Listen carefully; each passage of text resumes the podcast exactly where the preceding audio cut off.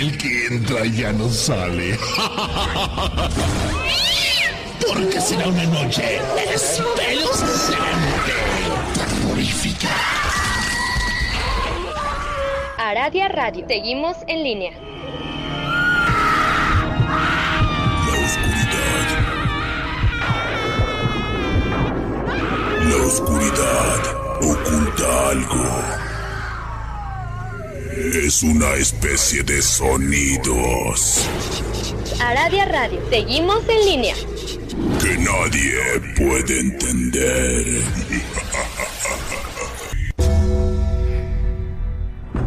La hora del miedo es el momento en que la frontera del mundo de los vivos y de los muertos se difumina. Los fantasmas aparecen del otro lado y vuelven para deambular en la tierra. Así que estás advertido, estaremos abriendo portales prohibidos. No importa la hora que marque tu reloj. Estás escuchando la hora del miedo.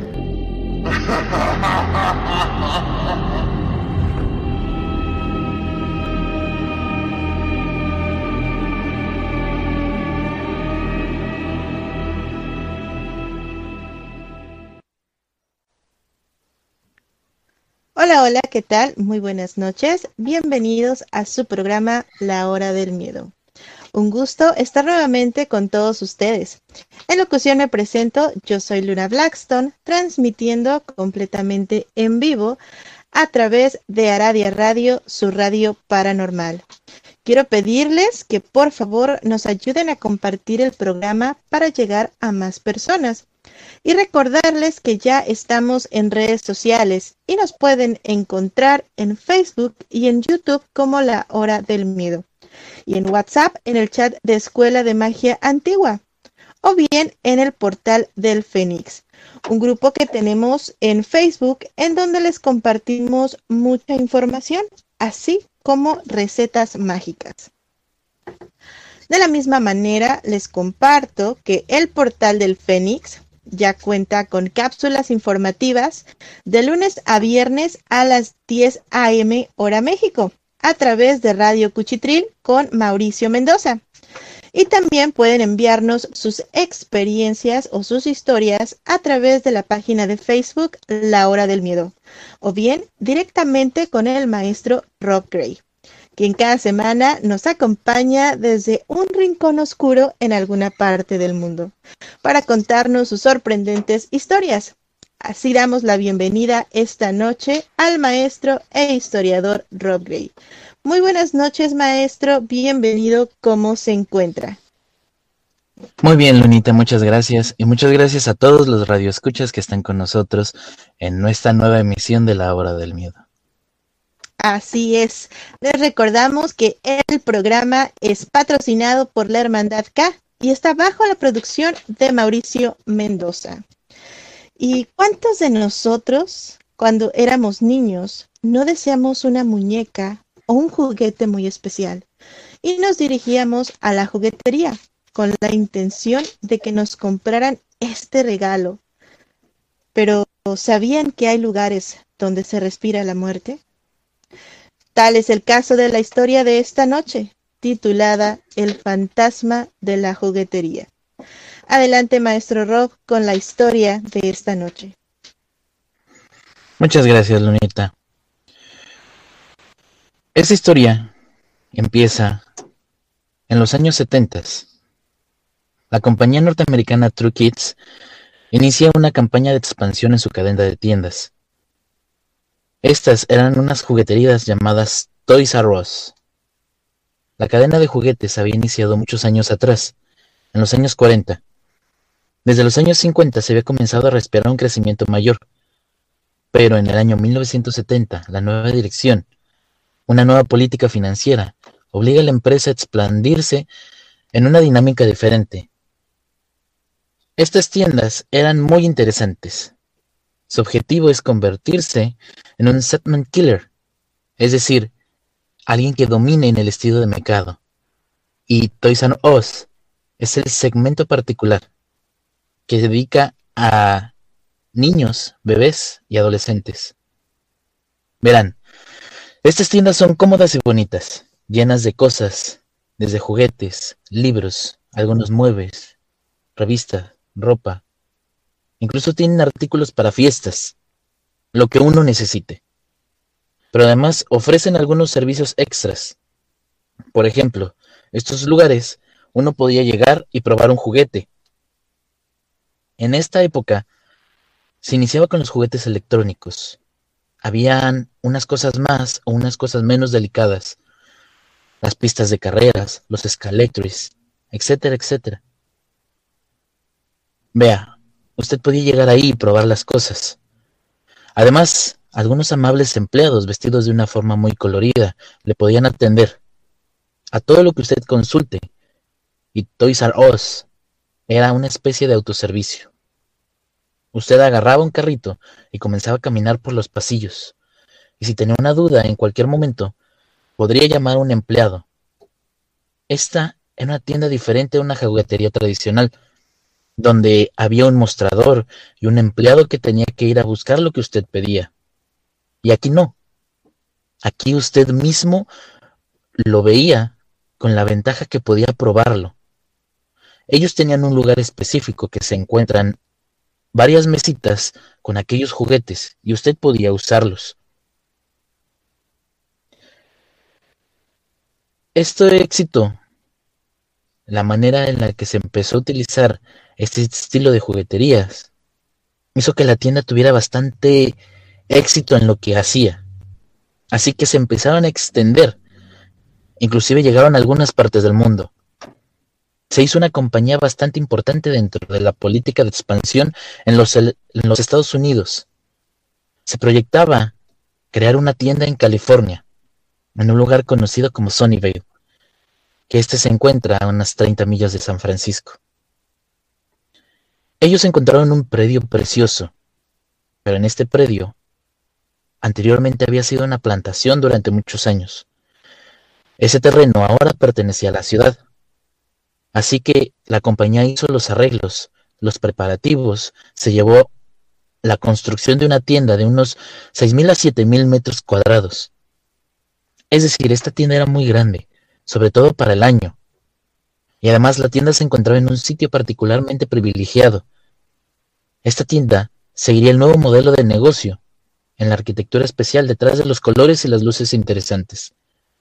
Aparte también tenían un gran espacio de estacionamiento.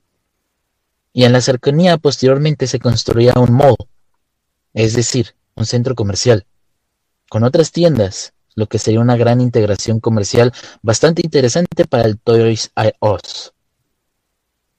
Esta tienda se terminaría de construir en el año 1971 y se inaugura con una fiesta. Numerosas autoridades llegaron, la fiesta de inauguración es tan grande que durante los días siguientes la tienda demostraría ser un excelente punto de venta, siendo algo novedoso con muchos proyectos y un crecimiento muy rápido, se colocaría en el gusto de la gente. Las ventas seguían creciendo, aparentemente todo iba muy bien, salvo por un pequeño detalle. El primero de ellos era el hecho de que varios empleados renunciarían de forma repentina, sin dar ninguna explicación. Otros empleados pasarían momentos muy tensos al interior de la tienda, sobre todo las mujeres. La tienda, obviamente, trataba de contratar mujeres jóvenes con esa apariencia juvenil y alegre. El público se sentiría más identificado con estas chicas lindas, grandes y simpáticas, sin embargo, varias de ellas experimentaban ya algunas situaciones que los llevaron a tener una crisis nerviosa dentro del lugar. Esto era muy inusual y no había ocurrido en otra tienda. Las políticas de personal eran bastante firmes y muy precisas, y el gerente de turno y posteriormente los demás gerentes que reemplazaron a aquel gerente principal muy rápidamente presentaban los mismos informes del personal. Verán, la gente ya no iba, y sobre todo en medio de una jornada laboral, ya entrada la tarde. Eran ya un manojo de nervios. Era pedir permiso para retirarse a su hogar, y nadie daba una explicación de qué es lo que ocurría en este lugar. era la interrogante más grande. Los reportes se enviaban, pero no se podía decir completamente todo lo que estaba pasando. ¿Cómo le podrías explicar a la gerencia general que simplemente la gente se iba por una crisis nerviosa y no había explicación? Sin embargo, la interrogante más grande que se empleaba a la gerencia no daba señal alguna de que algo estuviera bien. Decían que todo empezaba a ocurrir después de la tarde. Tenían unos momentos muy tensos. Los fenómenos iban desde cosas tan simples. Mucha gente decía que al caminar por un pasillo, varios objetos se caían sin que nadie los tocara sobre todo durante la noche.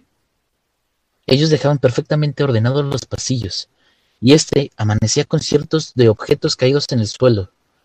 Muchos de ellos estaban apilados de una forma tan caprichosa, otros totalmente invertidos. Los objetos más peculiares que cambiaban de lugar eran las pelotas. Y esta no era raro ver que al cerrar la tienda, las pelotas estuvieran en su lugar, ordenadas por colores, que era la política comercial sin embargo, al día siguiente, las pelotas estaban totalmente alternadas. Las políticas de Toy R Us hacían que no contaran con un servicio de vigilancia en su interior. Cuando se cerraba por completo a la hora de la salida, no había nadie que pudiera abrir la tienda sino hasta el día siguiente, que llegaban los primeros empleados, y una persona de seguridad abría la tienda, de tal manera que por la noche no había nadie adentro salvo que hubiera intrusos que se hubieran colado por algún lado de la tienda, pero ésta contaba con diversos sistemas de seguridad, y la zona era un lugar con bastante patrullaje. Por otro lado, no faltaba nada. Los destrozos realmente no eran graves, solamente había cosas revueltas. Pero entonces comenzaron las quejas más fuertes. Eran extrañas. Un ejemplo es, por la tarde, una joven empleada se encontraba recogiendo objetos que están fuera del lugar, o objetos que tenían problemas de etiquetado, y esta la ponía en un carrito. Lo llevaba a la parte de atrás, donde se encuentra el almacén. Conforme iba avanzando la joven, ella declara haber escuchado su nombre con toda claridad, pronunciada por una voz masculina. Lo más extraño es que esta voz masculina había sonado exactamente a la altura de su oído, lo que obligó a voltear para ver de qué se trataba. Se diera cuenta que estaba completamente sola mientras estaba tratando de averiguar quién es, él empieza a sentir que una mano se introduce entre sus cabellos. Esta chica tiene el cabello largo y le acaricia la cabellera. Aquella joven siente cómo se mueve y provoca un estallido de nervios. La obligaría a ausentarse durante algunos días. Cuando ella fue entrevistada por la gerencia de turno, declararía lo que pasó. Pero esto no era lo único. Otros jóvenes comenzaron a reportar sucesos similares, en donde alguien pronunciaba su nombre, y era precisamente una voz masculina, y lo escuchaban no solamente fuerte y clara, en todas las ocasiones también había un poco de agresiones, pero eran diferentes. El contacto con el pelo solía ser una obsesión. Aquella presencia solamente quería contactar con mujeres, pero los hombres llegaban a asustarlos en el baño.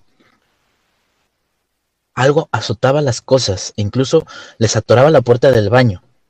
Y la situación iba creciendo más y más. Pero obviamente la administración de la tienda no se atrevía a reportar todo esto a la gerencia principal. ¿Y cómo puedes explicar que tu tienda, en la que te han confiado y que tú tienes las mejores ventas del país, en la que estás haciendo un gran trabajo, vas a decir que está embrujada? ¿Qué te podrían decir? Todo esto siguió recorriendo el pasar de los años. Llegó un momento en que un niño empezaba a llorar espantado, porque varios objetos empezaban a caer de los anaqueles justo encima del niño, o que otro niño intentaba jugar con algo y este juguete se alejaba. Las cosas fueron teniendo un tono más particular cuando una de estas empleadas fue a visitar la librería local y ésta se encontraba a mando de la historiadora Antoniette Mayo. Antoniette sabía la historia del lugar y muy específicamente dónde estaba ubicado el Toys and Rolls de Sunnyvale. Ella se enteró de todo aquello cuando estas empleadas entraron a la biblioteca buscando información histórica del lugar. El tiempo pasó, pero realmente la gerencia logró mantener todo en bastante secreto hasta el año 1976, que los periódicos ya habían hecho de las suyas. Y en 1978, el programa Lo Increíble, un programa parecido a la hora del miedo, solicitó permiso para grabar un programa especial dentro de la tienda. Y por increíble que parezca, los ejecutivos de Toys R Us aceptaron con buen agrado y consideraron que un documental acerca de una tienda embrujada sería excelente promocional para la venta de juguetes de Halloween. Muchos considerarían que la historia no era cierta, y aunque el fenómeno comenzó desde la construcción, el programa de lo increíble contrató una medium llamada Sylvia Brown, y ésta iría con la producción a ver qué pasaría en este lugar, Luna. Y ahí tenemos la primer parte de esta historia de este espíritu en la juguetería. Ahora bien, usted menciona que contratan a una medium. Sí, Luna, en el año de 1978, un programa de, de radio y de televisión llamado Lo Increíble solicitaría permiso para ir a grabar un programa especial los cuales ellos habían contratado una medium llamada Sylvia Brown Luna. ¿Y esta medium hizo algún tipo de limpieza espiritual o hizo algún tipo de contacto con el espíritu o el ser, el ente que se encontraba en esta juguetería? Parece ser que hizo más que un contacto con este ser, pero hay mucha gente que cree que toda esta historia es falsa, porque el contacto con este ser viene desde un programa de televisión, un programa dedicado a lo paranormal, que también no tenía mucha fama de ser muy creíble, Luna. Pues sí, maestro, de hecho, eh, son muchas las locaciones que se basan principalmente en este tipo de sucesos para atraer a más personas.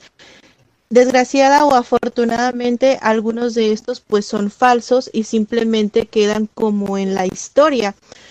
Pero sin lugar a dudas hay otros donde pues han ocurrido sucesos, han ocurrido incluso muertes o han lastimado a personas y queda grabado incluso en video, maestro.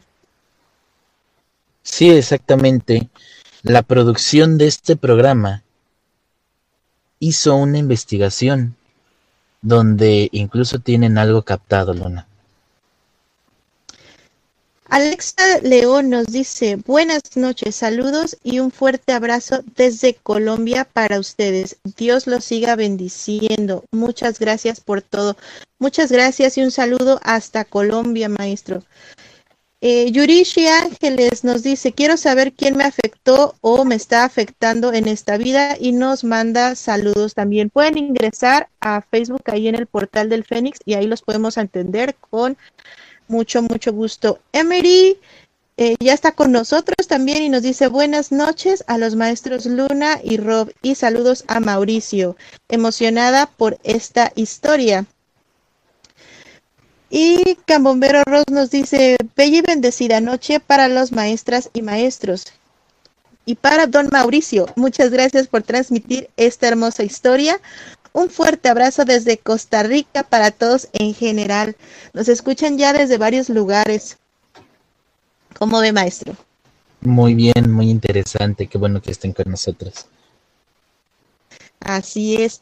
Y pues sí, esta historia, este tipo de sucesos que pasan no solamente en jugueterías, sino me he dado cuenta que incluso no sé si tenga que ver eh, este tipo de figuras, este tipo de juguetes, de ositos de peluche o de muñecas que atraigan este tipo de energía.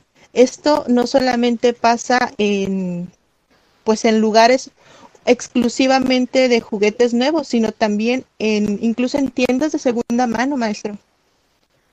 Sí, muchos muchos de estos lugares de segunda mano tienen impregnado la energía de los primeros dueños de aquellos objetos.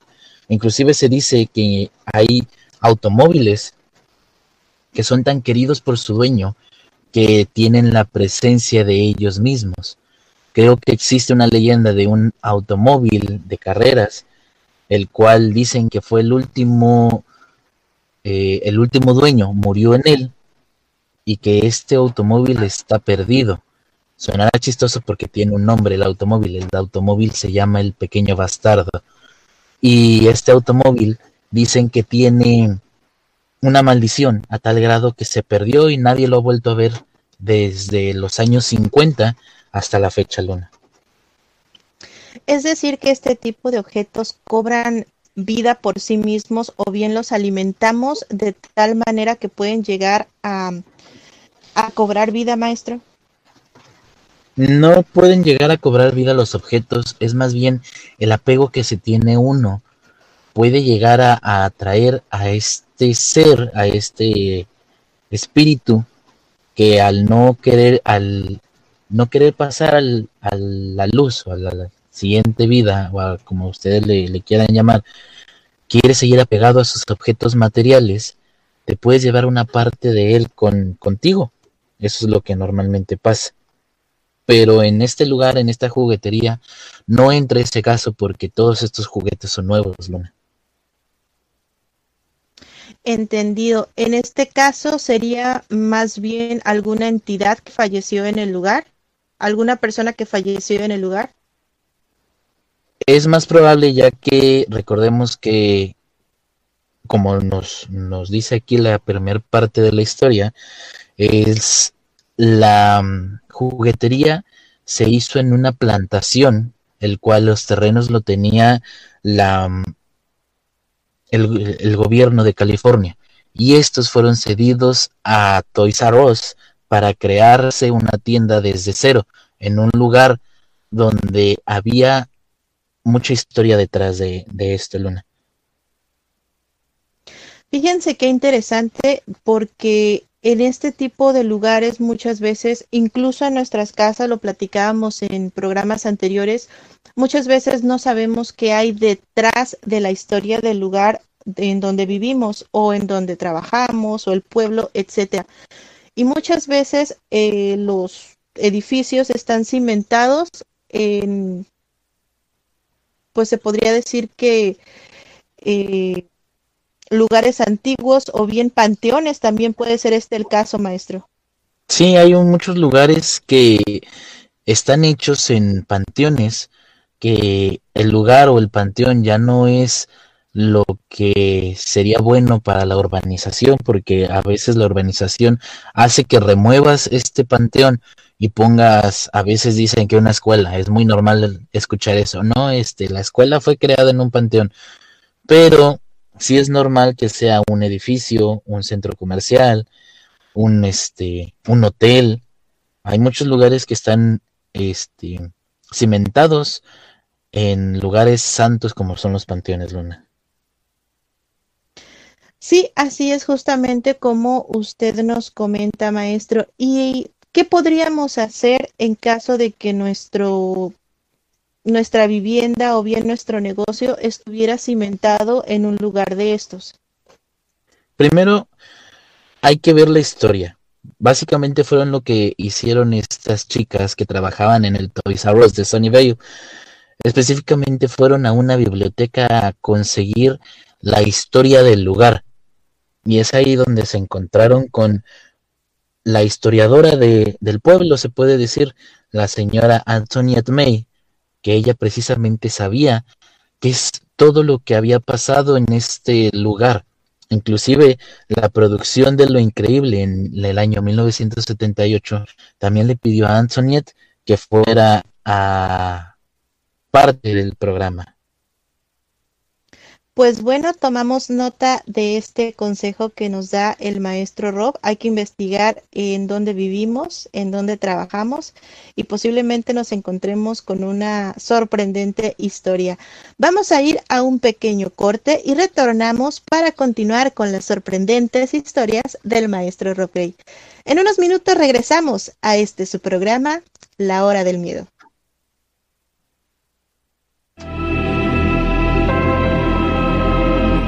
En un momento regresa la hora del miedo.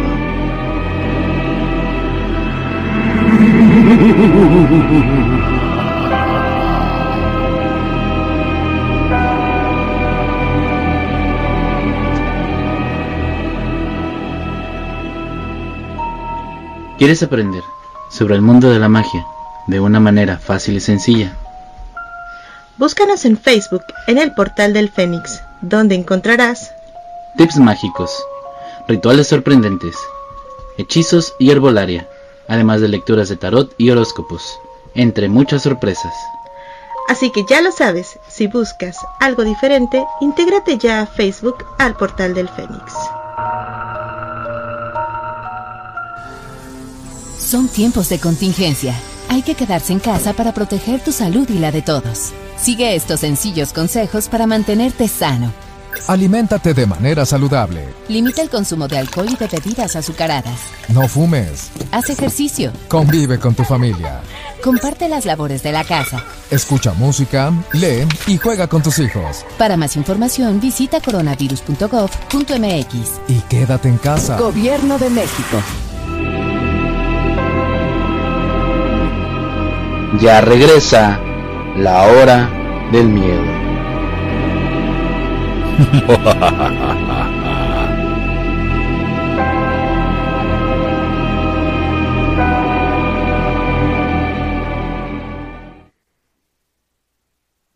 Ya regresamos completamente en vivo a este subprograma La Hora del Miedo. En locución nuevamente me presento, yo soy Luna Blackstone y en compañía del maestro Rob Gray estamos transmitiendo a través de Radio Radio, su radio paranormal. Dicho esto, vamos a darle paso a los comentarios del público que ya se hacen presentes esta noche. Pero antes de eso, quiero recomendarles que estén muy al pendiente de la Hermandad K, pues vamos a tener muchas sorpresas para este nuevo año 2022. Así que estén muy al pendientes para todos los proyectos que tenemos y todos los talleres también. Angie Fernández nos dice que buenas noches. Vero Mendiola ya está con nosotros y también nos dice buenas noches maestros. Saludos Mau. Ahí les dejé el link eh, donde pueden encontrar todas nuestras redes sociales para que se suscriban también. Y Vero Mendiola también nos dice que ya compartió el programa. Muchas gracias, Vero. Muchas gracias a todas las personas que le están compartiendo. Cambronero Rose también nos dice que ya compartió el programa y la maestra Ceci ya nos acompaña también esta noche. Yurishi Ángeles nos dice, compartido, soy de Nuevo Laredo, Tamaulipas, saludos. Un abrazo enorme hasta allá, Yurishi, a todos los que nos escuchan. Y pues bien, en el bloque anterior escuchamos la historia de una juguetería estadounidense en donde un espíritu atormenta a los trabajadores del lugar. Pero ¿de quién es este espíritu? ¿Se pueden deshacer de él y qué es lo que puede llegar a hacerle a estas personas? Todo esto y más nos lo contará a continuación el maestro Rob. Adelante, maestro. Muchas gracias, Lunita. Cuando fueron a grabar al Toys R Us en Sunnyvale, parte de la producción del programa Lo Increíble.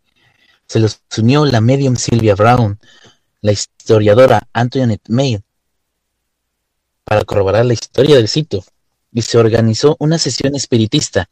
Para tal efecto, se colocaron unas cámaras. Posteriormente, se armaría todo el documental y se presentaría con un programa de televisión. Así que inicia este asunto que para que tuviera más interés se reunieron a varios empleados de la tienda, quienes han dado sus testimonios acerca de lo ocurrido. Ellos han platicado incluso con Sylvia Brown para contar sus experiencias. Así que aquella noche del año 1978, después de cerrar la tienda, en el interior se quedaron varios empleados. En total eran 16 personas.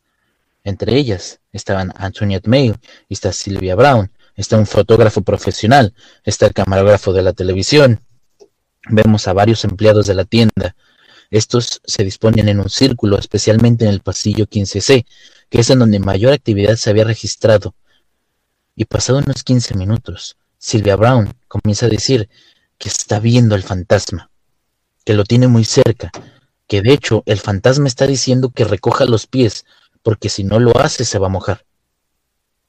Posterior a esto, ella comienza a preguntarle quién es y por qué está ahí. Así que ella declararía que el nombre del fantasma era Jan Johnson o Johnny Johnson o algo así. Y posteriormente había una serie de declaraciones muy interesantes acerca de la identidad del tipo, haciendo y asegurando que él no estaba muerto, que él había tenido un accidente en el año 1884 y que de alguna forma resultó herido de una piedra, que se estaba desangrando pero que todavía no estaba muerto. Durante años había estado enamorado de Beth, una mujer que aparentemente era la dueña de la plantación. Por ello, tras la muerte, él se quedó arraigado en este sitio. En esta famosa sesión pasaría algo interesante, algo inusual. Ellos, durante el rodaje, tomarían también una foto.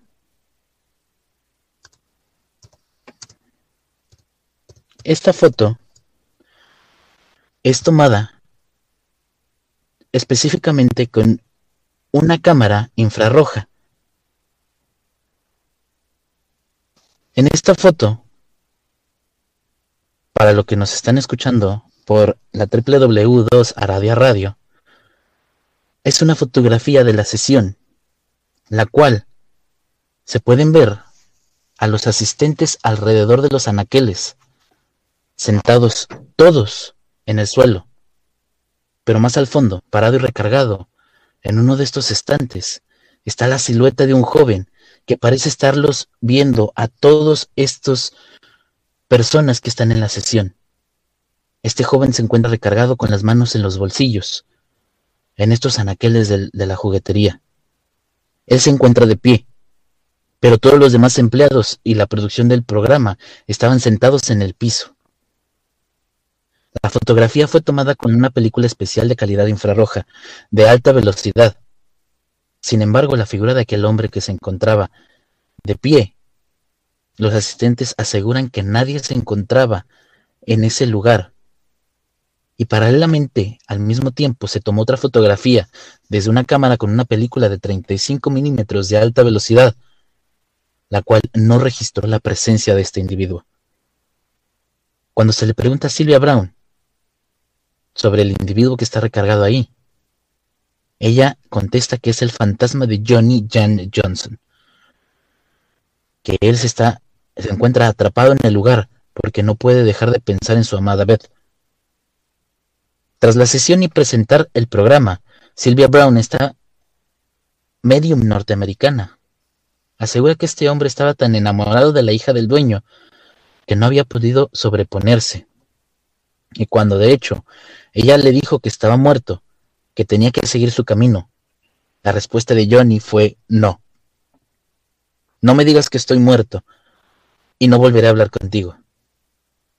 Y de acuerdo con Sylvia Brown, ella intentó hacerle ver a este individuo que su destino era seguir adelante, que buscara la luz, que en lugar de estar atrapado ahí, se dispusiera a cruzar al otro lado.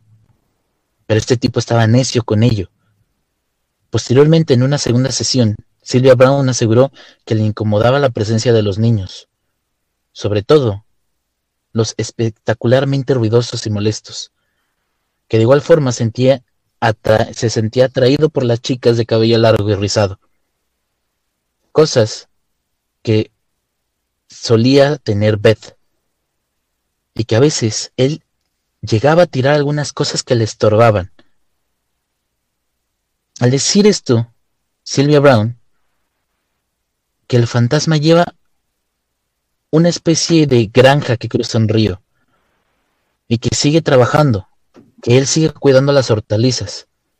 Y por ello, se dice que cuando vio a Sylvia Brown en la primera sesión, sugirió recoger los pies porque se iba a mojar. La historiadora local, Antoniette, junto con los registros antiguos, dicen que este punto exacto es en que se encontraban sentados esta noche. Era el cruce de un arroyo, así que tenía sentido. Sin embargo, había un problema. La reputación de Sylvia Brown nunca fue muy confiable. Muchas personas confiaban que sus testimonios no solamente no eran válidos, sino que incluso eran inventados y su ex esposo declararía abiertamente que Sylvia Brown hacía trampa todo el tiempo y por lo regular inventaba cosas. Así que la historia del Toys R Us se volvió básicamente mediática, pero también criticada. La gran mayoría de las personas consideraban que esta historia era un fraude, y aunque para muchos empleados esto no era un fraude, sino algo real, y tras la partida de aquellas personas, de toda la comitiva, los fenómenos siguieron. Tanto que la gente incluso se llegó a acostumbrar. Cuando contrataban nuevos empleados se les avisaba de ciertas cosas que pasaban dentro de la tienda. Incluso les recomendaban platicar con otros empleados para que vieran que este tipo de fenómenos no eran malos, no eran agresivos. De hecho, el querido Johnny, aquel fantasma, no resultaba ser agresivo, sino una figura nostálgica, si había problemas con la historia de la medium. Claro, había bastantes problemas. Por ejemplo, cuando Sylvia Brown declaró que este sujeto había muerto en 1884 sin poderse despedir de su amada, había un pequeño detalle porque, según la historia, Beth había muerto en 1885, pero ella no era conocida como Beth. Nos vamos un poco a la historia que tiene más cosas macabras aún. El Toys R Us había pertenecido al rancho Pastoría de los Borregos, una propiedad española que en 1844 Martin Murphy y su esposa habían llegado de una parte del norte tras cruzar las montañas en carreta y habían ocupado esta propiedad. Era una gigantesca extensión de más de 6.000 acres. habían fundado una especie de plantación, un huerto, más conocido como el Bayview, al centro de esta propiedad, ellos habían construido una preciosa casa. Esta era una casa de madera al puro estilo norteamericano, y los Murphy tendrían más de ocho hijos. Cuando nació la bebé Elizabeth Murphy, esto ocurrió cuando viajaban en carreta, ellos iban llegando a California. Así que cuando nace la bebé, a los días siguientes, sabe que ahí la bebé se les cae al río. Se les cayó del caballo al río, al río Yuba y es ahí donde le llaman Elizabeth Yuba Murphy, y esta era más conocida como Lizzie. Lizzie vivía en esta casa justamente a unos metros donde se construye Toys R Us. La familia Murphy ocuparía ya durante muchos años este terreno. Desde los años 50 del siglo XX, la familia se disipa completamente. Las propiedades se venden y el lugar donde estaba la antigua casa es el mismo lugar donde se dispone a construir el Toys R Us. La historia que contaba Sylvia Brown puede ser no precisa, y de hecho puede que ella misma haya investigado, por ende, la famosa sesión, y haya ocupado la información. Sin embargo, lo que es muy integrante es que a pesar de que todo esto, sí hubo una serie de sucesos que corroborarían que ahí podía haber un fantasma. Sobre todo, primeramente, la familia Murphy había tenido mucho tipo de tragedias. El hijo mayor había muerto de tuberculosis dentro de la propiedad, en una pequeña cabaña que se encontraba a un lado de la casa, para que éste no fuera a contagiar a los demás. Ellos mandarían a construir este espacio donde encontró la muerte. Elizabeth Murphy contrajo matrimonio con un sujeto de apellido Taffy en el año 1863 y se habrían mudado muy cerca de ahí. Sin embargo, la suerte no estaba de su lado, porque apenas unos años después, en 1869, Taffy muere de tuberculosis, estando en la casa de los Murphy, a unos metros donde se construyó el Toys R Us. Pero la historia no termina aquí. A un tiempo después, el cuñado de Elizabeth se encontraría trabajando en un pozo que se encuentra precisamente en el lugar de construcción del Toys R Us. Este sujeto, aparentemente bajo un descuido de alguna naturaleza, entró al pozo y encontró la muerte. Mientras hacían algún trabajo, las bombas que se utilizaban eran una especie de motor primitivo, provocó gases y le causó la muerte. Así que este lugar ya tiene varias muertes Incluso de hecho, la propia Elizabeth encontraría la muerte apenas con 31 años de edad, en 1885, ahí, a unos metros del Toys R Us. En cuanto a Johnny, el supuesto fantasma, se recuerda que Antoniette pudo confirmar que existió un inmigrante sueco cuyo nombre era Johan Johansson. Johansson había entrado a la región de Sunnyvale en una expedición cristiana. Él quería convertirse en ministro, sin embargo, al contraer una infección que se desarrollaría en una especie de enfalicitis, Johansson perdería en cierta parte la capacidad mental, lo que obligaría a dejar sus propósitos de ser ministro, y esto lo llevaría a trabajar a la propiedad de los Murphy.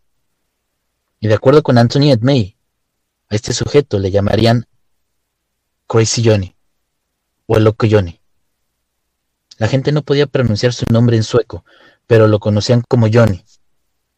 Y por los problemas mentales que le había producido la enfermedad, era conocido como Loco Johnny.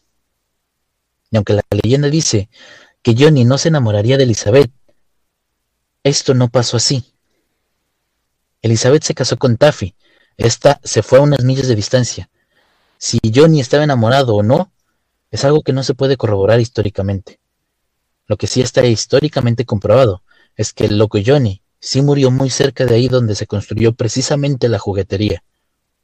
Incluso según parece que hay una fotografía en la que aparece muy primitivamente el loco Johnny, quien había trabajado como empleado de la granja, al no poder continuar con sus aspiradores de, de ministro religioso. Y es tan interesante toda esta trama porque justificaría la presencia paranormal. Al pasar de los años, la juguetería siguió teniendo muchos eventos paranormales, hasta el punto de que muchas personas esperaban ir de noche, justo antes del cierre, para tener oportunidad de ver un fenómeno extraño. Así que Toys R Us, tristemente, cerró sus puertas en el año 2017. Desplazada por el comercio electrónico, desplazada por las crisis de los centros comerciales, actualmente se encuentra cerrado. De hecho, ha habido temporadas que ahí se venden artículos de Halloween, pero actualmente el lugar está cerrado. Varios investigadores paranormales han solicitado permiso para entrar en los últimos años, pero paulatinamente se les ha negado. La empresa, al igual que la operadora, no han tenido oportunidad de abrir. El negocio ya no debe tener nada. Actualmente está en el olvido. Pero la historia que se tejió en el año 1971 es emocionante, y aunque muchos dicen que puede haber habido mano negra dentro de la historia de Sylvia Brown, es un hecho de que algo ocurre allá adentro. Respecto a la fotografía que les mostré, en sí misma está bastante intrigante. Primero, al analizar los negativos, la imagen del hombre que está parado en el lugar, en el negativo, se encuentra. Y esto no es una especie de doble exposición.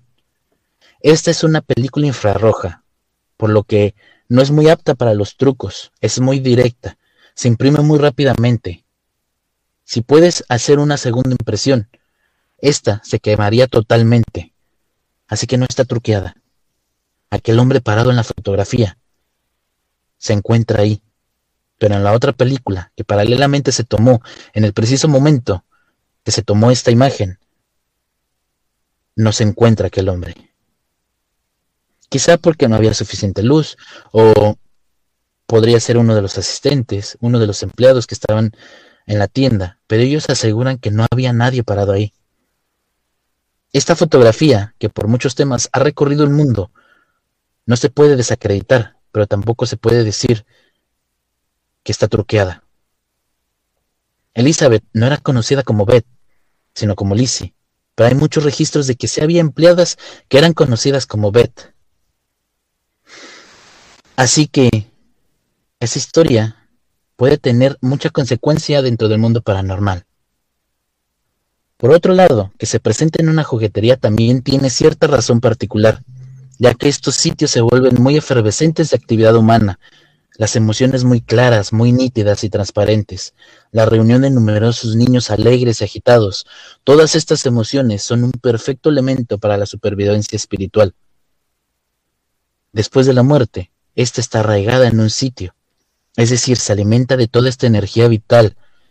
Y de hecho, hay otros casos similares en los que ocurren fenómenos de esta naturaleza, como el caso de una juguetería en Palo Alto, donde también en los últimos 30 años, justo antes del cierre del comercio, existió un fenómeno paranormal recurrente. Esta era la figura de un hombre mayor que paseaba por los pasillos. Así que durante este tiempo se asegura que el antiguo dueño de este comercio ha seguido cuidando su negocio y esto se explica nuevamente por lo mismo de la energía vital. Para que una manifestación sea tomada como evidente y se haga sentir, depende mucho de la energía de las personas. Al decir de varios expertos, la juguetería y toda esta combinación de emociones, ruido de juegos, las risas, todo esto termina por generar energía necesaria. Hoy en día, no se sabe qué ocurre aquí adentro. Pero existen algunos videos que se sigue suscitando este fenómeno paranormal, Luna. Una historia bastante, bastante interesante, llena de muchos hoyos, por así decirlo, porque faltan muchas piezas por ver, por... Se rescata mucho de la historia que usted nos cuenta, maestro, pero el solo hecho de que esta medium eh, contactara al fantasma este Johnny y los datos no concuerden o concuerden con otro tipo de historia, podría tratarse de dos historias de dos personas diferentes en la misma historia. Eso podría ser una posibilidad. Emery nos comenta, a mí siempre me da más cosa que se presenten en lugares donde los niños están, pues un niño representa la inocencia y que aparezca algo de terror no es nada bueno. Así es, Emery, así es, porque muchas veces este tipo de, de fantasmas, este tipo de espíritus llegan a lastimar incluso a los niños pequeños, ¿cierto, maestro? Sí, hay muchos espíritus que son mucho más agresivos que otros. Y sí, el intentar tomar la energía de estos niños llegan a lastimarlos precisamente porque los niños tienen una energía vital muy muy intensa, muy fuerte, que esto hace que este tipo de espíritu se pueda quedar en este plano. Y por eso es muy fácil de que se alimenten de ellos, Luna. Sí, así es. Por eso siempre es bueno estar protegido. No importa la edad, no importa el lugar en donde vayamos. Nunca sabemos con qué tipo de energías nos vamos a topar. Ahora bien, pasando al tema de la historia de esta familia, sin lugar a dudas está rodeada por la muerte. ¿Cree usted que este sea algún tipo de maldición o bien alguna energía que intervino de este lugar, maestro? Sabemos que muchos de estos lugares fueron tomados a la fuerza de territorios de los nativos americanos. No sabemos muy bien si este lugar era una especie de santuario para aquellas personas. Y cuando llegan los Murphy al lugar, empiezan a crear su plantación, sus cultivos. Lógicamente, como eran los años, también tenían sus esclavos. Todo esto puede generar de cierta manera que muchos se queden con odio por la familia. En este caso, dicen que el loco Johnny se quedó por amor, o al menos es lo que dice la medium Sylvia Brown. Se podría decir que el loco Johnny y el Johnny de Sylvia Brown pueden ser la misma persona, pero también puede que no sea la misma y solamente sea una historia parecida de una de un espectro que se quedó ahí, Lona. Así es. Vamos a empezar a suponer cosas. Vamos por este lado.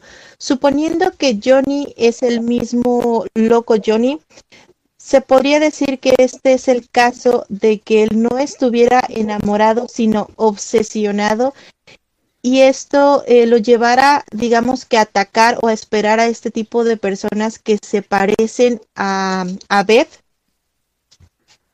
Puede ser que sí, ya que hay algo que aquí no, no coincide. Según la historia de Sylvia Brown, Beth o Elizabeth Murphy se supondría que fueran las mismas. Sin embargo, si tomamos un poquito la historia que se encuentra del lugar, para empezar, no hay ninguna Beth, ella es conocida como Lizzie, pero sí hay empleadas que eran conocidas como Beth. Y estas personas también se dice que llegaron a morir en 1884. Creo que hay un registro de una con el detalle parecido a lo que el loco Johnny le gustaba. Así que supongamos que precisamente por la enfermedad que tuvo, él creía que una de las empleadas era la dueña y que por eso no podía llegar a ella. Y sin embargo, no tenía sus cinco sentidos como para saber qué es lo que estaba haciendo. No le podemos echar la culpa a Johnny porque su enfermedad le, le causó un trastorno mental, lo cual hizo que pudiera ver cosas donde no lo sabía Luna. Pues sí, justamente este tema es bastante delicado, es un poco incluso hasta triste, podría llegar a pasar, ya que muchas veces, incluso nuestros seres queridos, si alguien llega a tener algún tipo de problema mental, al momento de fallecer hacen que pues se conviertan o se anclen estos espíritus eh, a estos lugares o incluso a, a personas, maestro.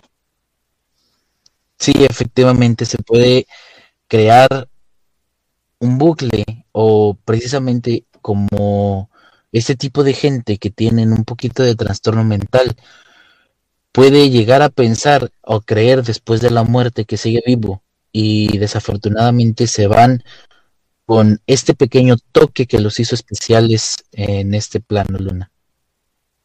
Así es, estamos llegando ya a la parte final de este interesante programa. Si quieren seguir escuchando sobre el tema, los esperamos en el chat de Escuela de Magia Antigua o bien los podemos esperar también en nuestro Facebook, en el portal del Fénix. Pueden hacernos ahí sus preguntas y las contestamos con todo gusto. De hecho, eh, hablando o nombrando otra cosa más sobre el tema, podría pasar la posibilidad de que se llegue a limpiar el lugar y pueda quedar libre de esta, digamos, maldición o bien de esta entidad, maestro? Primero se tendría que hablar con Johnny para ver que quiera irse o precisamente checar que sea Johnny y que no sea alguien más que esté suplantando a Johnny porque podríamos hablar de que este solamente es un fantasma, un espíritu que se encuentra ahí, pero sabemos que hay entidades más malignas que pueden tomar la forma y decirte una mentira para que creas que él es algo bueno. Afortunadamente se puede decir que este espíritu, o, o Johnny precisamente, hablando precisamente ya de esta entidad en la juguetería, no es agresivo, solamente le gusta observar, le gusta ver a las mujeres, le gusta ver a las muchachas y jugarle bromas a los hombres en la juguetería cuando se encontraba abierta Luna. Sí se puede limpiar, pero es más que nada que él se quiera ir de este plano Luna. Pues ahí lo tenemos, ahí el comentario del maestro. Antes de despedirnos, maestro, quisiera hacer alguna recomendación o darnos alguna opinión más. Afortunadamente o desafortunadamente, este tipo de lugares, los centros comerciales, incluso en todo el mundo, están yéndose a la bancarrota y estos lugares están cerrando. Existen muchos lugares que están sujetos a fantasmas que no se quieren ir. Si nosotros tenemos uno en nuestro hogar, no traten de contactarlos solos porque no sabemos si es una entidad amigable como Johnny o que sea algo más agresivo, Luna. Pues ahí lo tenemos. Si quieren saber más acerca de esto, nos pueden encontrar en nuestras redes sociales. No me despido sin antes darle las gracias a todos ustedes por acompañarnos y por compartir el programa. Los esperamos el siguiente martes en punto de las 10 de la noche, hora México, en otro episodio más de la hora del miedo. Con esto nos despedimos y en locución estuvo con ustedes la maestra Luna Blackstone junto al maestro e historiador Gray. Les deseamos muy buenas noches y dulces pesadillas. Hasta la próxima. Este fue tu programa, La Hora del Miedo. Los esperamos en la siguiente emisión.